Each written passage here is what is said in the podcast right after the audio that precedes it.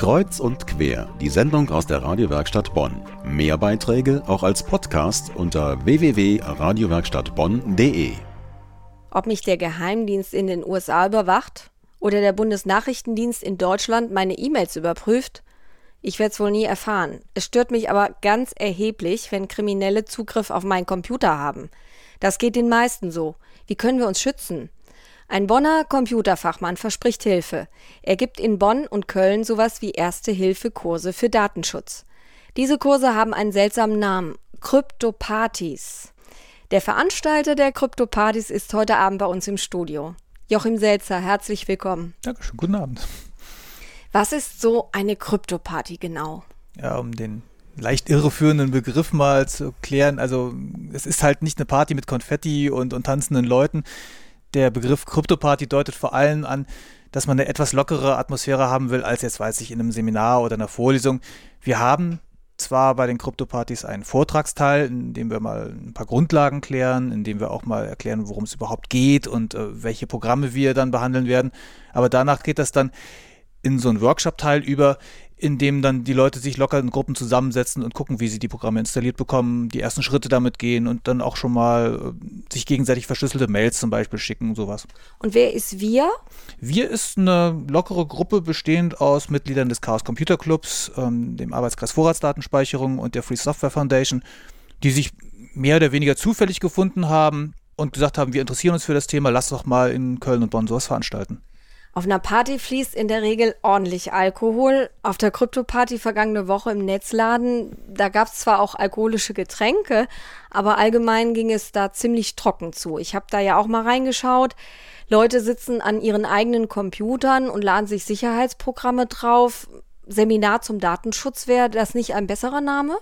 Ich will eigentlich den, diese Seminaratmosphäre aufbrechen. Ich möchte, dass es deutlich lockerer wird, dass die Leute auch Spaß dabei haben bei einem Seminar stelle ich mir auch was deutlich akademischeres vor als das, was wir da veranstalten. Ich glaube, der Begriff mit dem digitalen Erste-Hilfe-Kurs ist insofern gut gewählt, als man sagt, okay, äh, wir verlangen kein großes Vorwissen.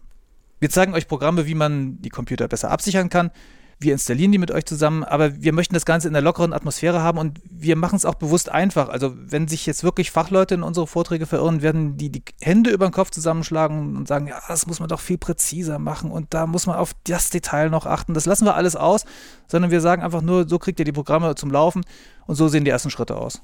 Jeder Mann, jede Frau, verstehen die denn, was äh, symmetrische und asymmetrische Verschlüsselung ist, wie PGP bei der Mail-Verschlüsselung hilft äh, und ich glaube ein Programm True Crypt hm. äh, bei der Festplattenverschlüsselung.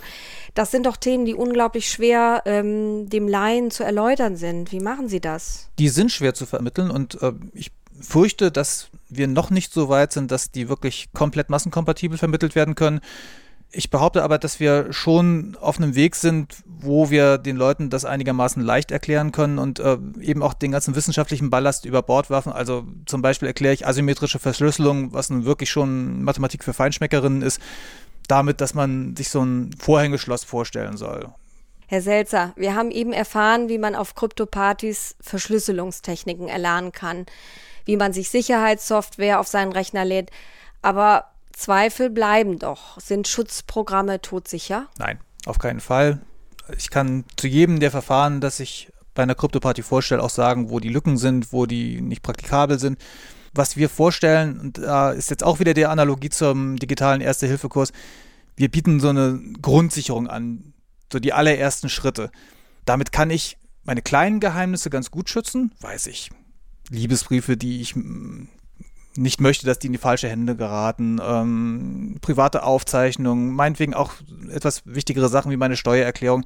Aber die wirklich großen Sachen, die großen Geheimnisse kriege ich damit nicht geschützt. Dissidentinnen in, in Unterdrückungsregimes, die sollten auf keinen Fall sich mit den paar Mitteln, die wir auf der Krypto-Party vorstellen, in Sicherheit wiegen, sondern die müssen noch ganz andere Sachen unternehmen. In dem Moment, wo Leib und Leben von Menschen abhängen, reichen die Schritte, die wir hier gehen, nicht aus, sondern da muss man wirklich tiefer rein.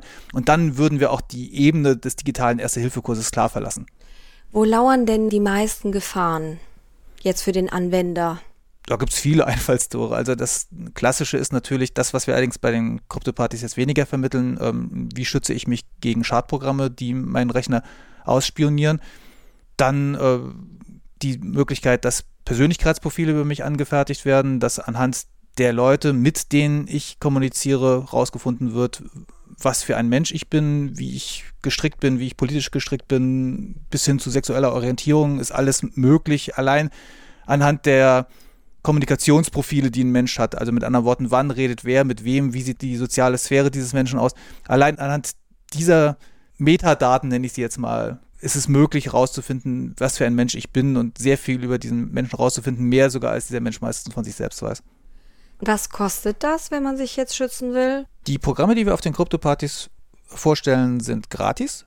Es kostet vor allen Dingen Nerven, die Dinge einzusetzen. Man muss sich erstmal darin einarbeiten, man muss verstehen, wie die grundsätzlich arbeiten. Man muss zum Beispiel bei Mailverschlüsselung, da entsteht ein gewaltiger Aufwand, der dann sich so ein bisschen ausgleicht nach einer gewissen Einarbeitungsphase wo dann auch die Leute angefangen, sich daran zu gewöhnen, wie das, wie das geht. Also irgendwann soll es dann mal so automatisch sein, wie meinetwegen das Anschnallen im Auto, dass man eben dann mit dem gleichen Automatismus seine Mails unterzeichnet. Die Mühe lohnt sich, sagt Computerfachmann Joachim Selzer, der ehrenamtlich Kryptopartys in Bonn und Köln veranstaltet.